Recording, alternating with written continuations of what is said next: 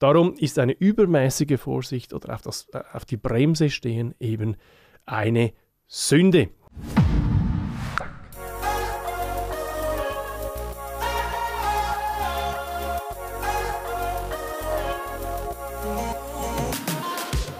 8 Sünden für CEOs in der digitalen Transformation. Ich muss schmunzeln, wenn ich diesen Titel lese, denn ja, das verspricht ja sehr viel.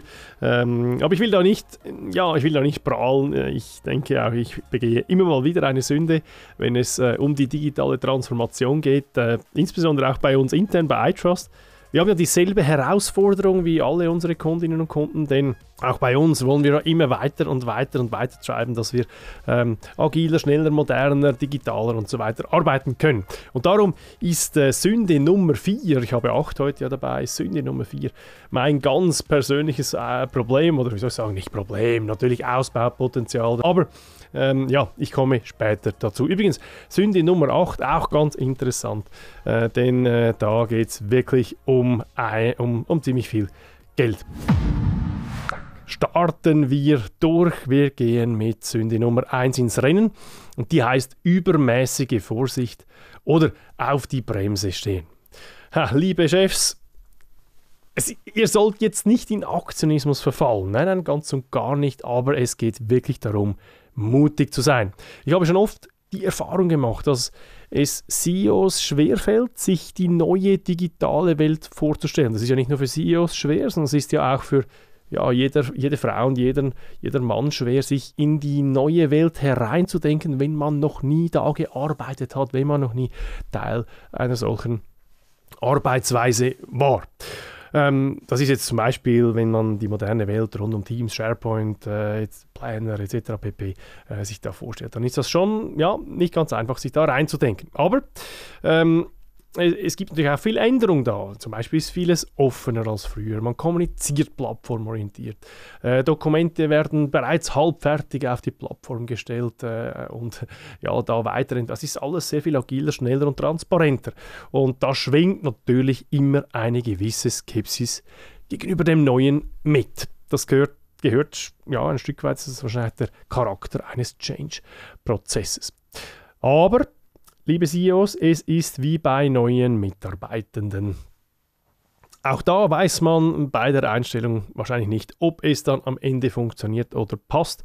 Das zeigt sich ja dann auch erst, wenn man bei der Arbeit ist. Und genauso ist es auch in der digitalen Transformation. Auch da zeigt es sich erst, wenn man in der Arbeit ist. Und darum ist eine übermäßige Vorsicht oder auf, das, auf die Bremse stehen eben eine Sünde.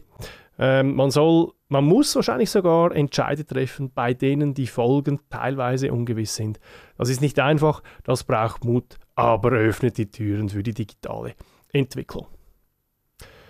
War gut, Sünde Nummer 1. Jetzt kommt Sünde Nummer 2, Angst vor der Veränderung. Bei der zweiten Sünde geht es nicht um Vorsicht bei Entscheiden, sondern es geht um die Angst vor der Veränderung, um die pure Angst vor der Veränderung. Oft ist dies der Fall bei Unternehmen, bei denen es sehr gut läuft, weil warum soll man da die Komfortzone verlassen? Man hat ja durchaus sehr viel zu verlieren als CEO eines sehr gut laufenden Unternehmens. Ich glaube aber, agieren statt reagieren ist auch in der Digitalisierung entscheidend. Ich denke, es ist kein guter Ratschlag, ähm, dass man wartet, bis etwas nicht mehr passt, bis es wehtut und, es, und man sich erst dann bewegt, sondern es ist gut, wenn man die, das Entwicklungspotenzial in den guten Zeiten identifiziert, entdeckt und dann auch verfolgt oder mobilisiert. Ähm, und wenn ich das so erzähle, dann kommen mir viele Beispiele in den Sinn, um ehrlich zu sein.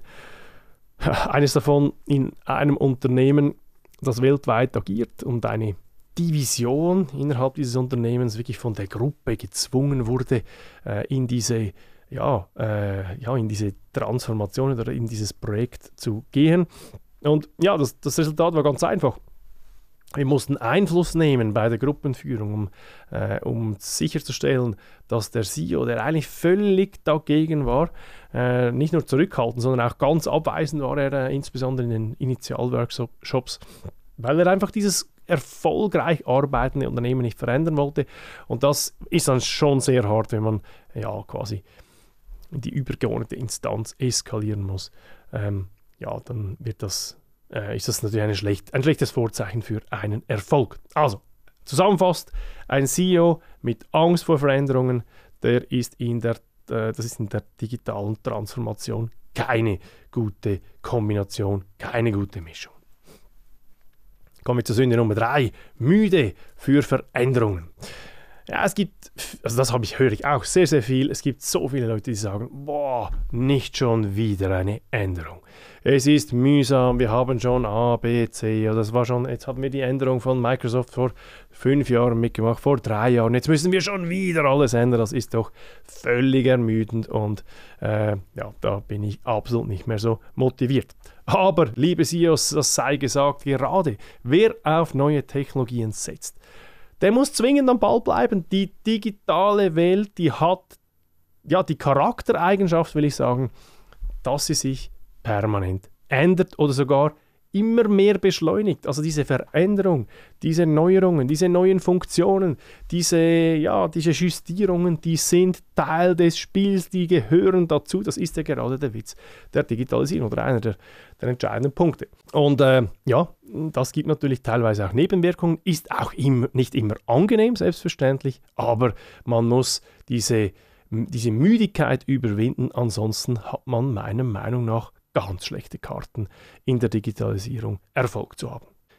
Kommen wir zur Sünde Nummer 4, mangelnder Fokus. Ha. Wie gesagt, habe ich vorhin angekündigt im Intro, das ist definitiv mein, äh, äh, mein persönliches Potenzial oder eines meiner Potenziale. Ähm, ich bin auch Experte im Anreißen von neuen Projekten, im Anreißen von neuen Initiativen, von neuen Ideen. Aber man muss schon sagen, und ich muss aus eigener Erfahrung sagen, ein Change-Prozess braucht auch Fokus, auch nachhaltigen Fokus und das eben auch in der digitalen Welt. Zum Beispiel ist die Einführung von Microsoft 365, Teams, SharePoint und so weiter eben nicht in vier Monaten geschafft, äh, geschafft, auch wenn das vielleicht in vier Monaten technisch eingeführt ist. Nein, der Effekt, der kommt erst Monate oder vielleicht sogar Jahre später. Darum dranbleiben, weniger ist mehr und nicht auf zu vielen Hochzeiten gleichzeitig tanzen, das kann den Fokus wesentlich verzerren. Und muss, äh, wie gesagt, schmunzeln, wenn ich das sage. Ich muss mir das selbst immer wieder bewusst machen und werde von unseren Teammitgliedern auch gerne mal wieder darauf hingewiesen, wenn ich da wieder äh, den Fokus zu stark verstreue. Ähm, es braucht Durchhaltewillen, es braucht eine gute interne Organisation und es braucht einen stetigen Tropfen, der den Stein eben erhöht und der dann diese, diesen Return on Investment eben auch sicherstellt.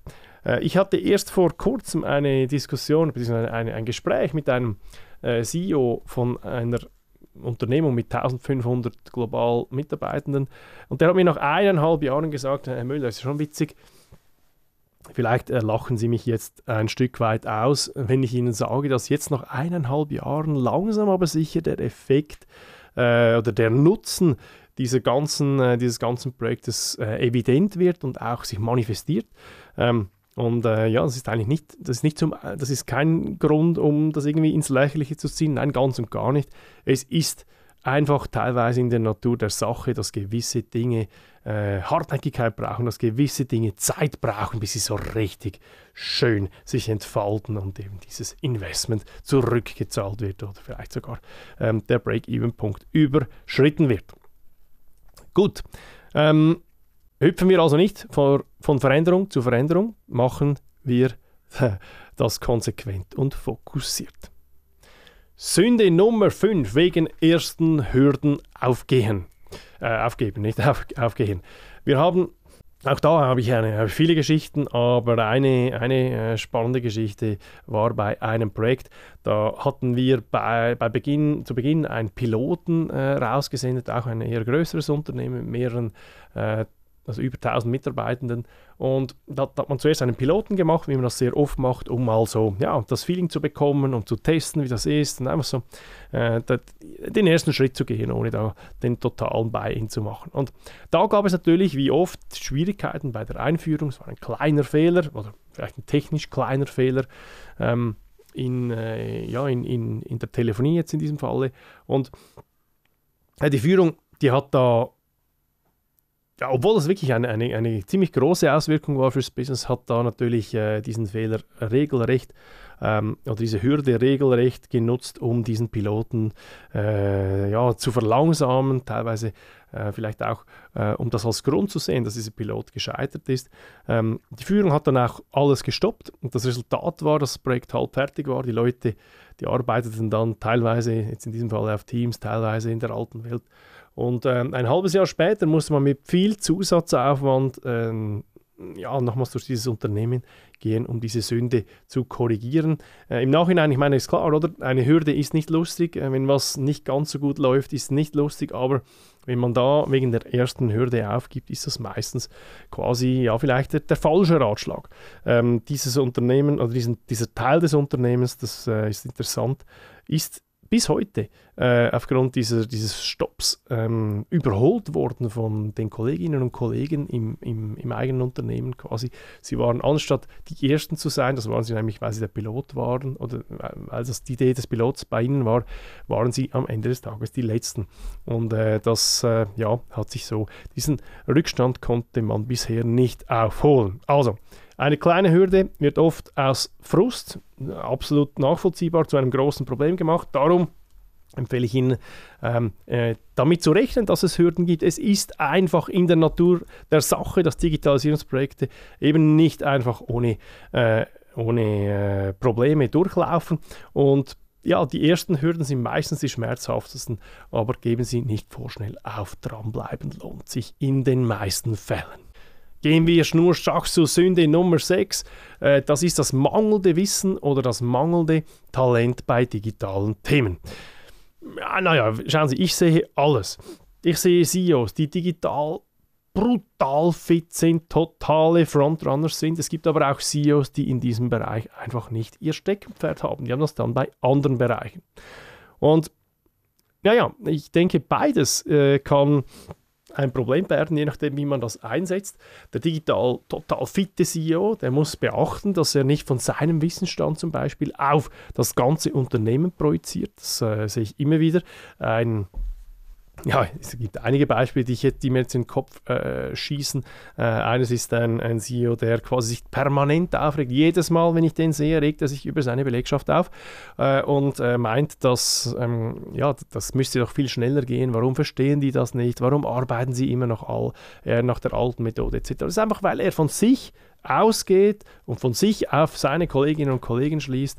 Und das ist natürlich schlecht, ähm, denn das führt zu viel Frust und vielleicht auch zu einer eher schlechten Stimmung im Unternehmen. Aber es gibt auch die andere Welt, nämlich dass der CEO, der selber Defizite hat bei digitalen Themen. Und entscheidend bei denen ist eben, dass man ein guter Sparringspartner ist, dass man die Leute, die das verstehen, nach vorne holt und äh, sich auf ihren Rat verlässt. Ich habe da ein super Beispiel, mehrere, aber eines, was sofort in den Kopf schießt, ist ein CEO, der, keine Ahnung wie alt er ist, aber äh, erfahrener CEO, und der äh, hat zu Beginn beim ersten Workshop des Projektes gesagt, äh, liebe Kolleginnen und Kollegen vor versammelter Mannschaft, ich will nur kurz klarstellen, ich habe in diesem Themenfeld echt keinen Plan. Bitte äh, helft mir da, ich bin total offen für alles, aber ich brauche Hilfe von jedem von euch, also bitte helft mir und ich sage Ihnen dieses, diese Botschaft, die hat dieses Projekt sowas von beschleunigt. Da kamen neue Leute, die in die Hürde sprangen, äh, in, die, in die Bresche sprangen, das war eine tolle Sache. Bis heute eine, eine Erfolgsstory, nur weil sich der digital nicht fitte CEO geoutet hat und quasi äh, sich einfach richtig positioniert hat. Eine ganz, ganz ähm, eindrückliche Geschichte. Also mangelnde digitale Fitness bei einer einzelnen Person, auch beim CEO, ist grundsätzlich kein Problem, wenn man sich richtig positioniert, wenn man sich richtig verhält. Äh, mit äh, internen oder externen Partnern kann man dieses Vakuum sehr gut ausgleichen. Problematisch wird es einfach, wenn die gewisse Grundfitness gegenüber digitalen Themen im gesamten Unternehmen dann fehlt, dann muss man sicher etwas dafür tun, dass sich das ändert. Gehen wir zur Sünde Nummer 7, den Weg alleine gehen. Viele CEOs vertreten die Grundprämisse, dass die Digitalisierung mit internen Kräften zu meistern ist. Aber äh, meiner Meinung nach geht es ja auch um die Geschwindigkeit. Das heißt, es geht ja auch darum, wie viel Zeit man in Anspruch nimmt, um in dieser Transformation äh, ja, nach vorne zu schreiten. Und ja, aus meiner Sicht braucht es einfach gute Partner und gute Netzwerke, wenn, denn man kann nicht alles, äh, man kann nicht alles aus einer Kernkompetenz machen. Für einen operativen Change äh, hilft es einfach, die Hilfe oder die Beschleunigung von außen einzukaufen teilweise und äh, natürlich sich auf das Management oder auf die Dinge zu konzentrieren, die intern bleiben müssen. Wir bei Just zum Beispiel, wir pflegen auch Partnerschaften, ähm, die die Themen in der Digitalisierung abdecken, zum Beispiel ERP-Themen oder so oder CRM-Themen, da wir uns auf unsere Stärke fokussieren können und das ist digital erfolgreicher Arbeiten. Ähm, und äh, den Rest kann man sehr gut extern bewerkstelligen. Ich bin der Meinung, der digitale Weg ist meistens so komplex, dass er alleine wahrscheinlich fast unmöglich ist. Ähm, ich empfehle Ihnen, bilden Sie sich ein Netzwerk aus guten Partnerschaften und Experten. Dann kommen wir zur letzten Sünde, Nummer 8, zu wenig Ressourcen für den digitalen Wandel bereitzustellen. Ist klar, Zeit ist Geld, das wissen wir für die Digitalisierungsprojekte brauchen wir dummerweise beides. Wir brauchen Zeit und Geld. Ähm, ja, wir, wir zeigen ja sehr oft, dass, wenn Sie uns verfolgen, dass äh, es einfach wichtig ist, viel Zeit in die Mitarbeitenden zu investieren, damit quasi die, ja, die antizipierte Veränderung auch äh, in der Praxis äh, sich einstellt. Und ja, viele CEOs kürzen diese Zeit oder diese Investition und das kann dann je nachdem in einem Scherbenhaufen enden.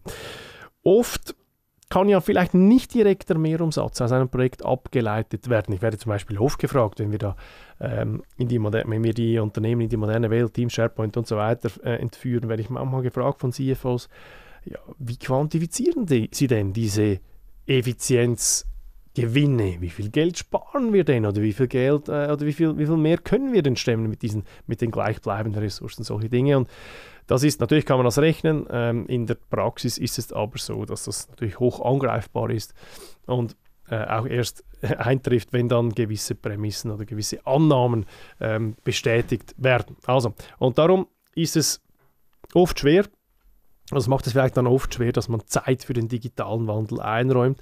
Und ich denke aber, ähm, man muss auch da ein gewisses Vertrauen walten lassen. Man sollte sich die nötige Zeit nehmen. Ich denke, es wird sich auszahlen. Also, das waren die acht Sünden für den für die, ja, für, von CEOs in der digitalen Transformation. Ich bin gespannt, was Sie davon halten. Schreiben Sie mir doch bitte eine Rückmeldung. Äh, Sie erreichen mich am besten über LinkedIn. Da können Sie übrigens auch, äh, mir auch folgen. Da gibt es immer wieder interessante Tipps und Tricks. Patrick Müller auf LinkedIn oder auch iTrust auf LinkedIn, eine ganz gute Adresse, um solide Inhalte, solides Wissen aufzutanken äh, für die digitale Transformation, im speziellen Fall in der Büroproduktivität oder wie wir es nennen, digital erfolgreicher arbeiten. Wie gesagt, Inputs, Feedbacks, Gedanken hochgefragt. Ich freue mich auf Ihre Rückmeldung und wir hören uns in der nächsten Episode. Bis dann.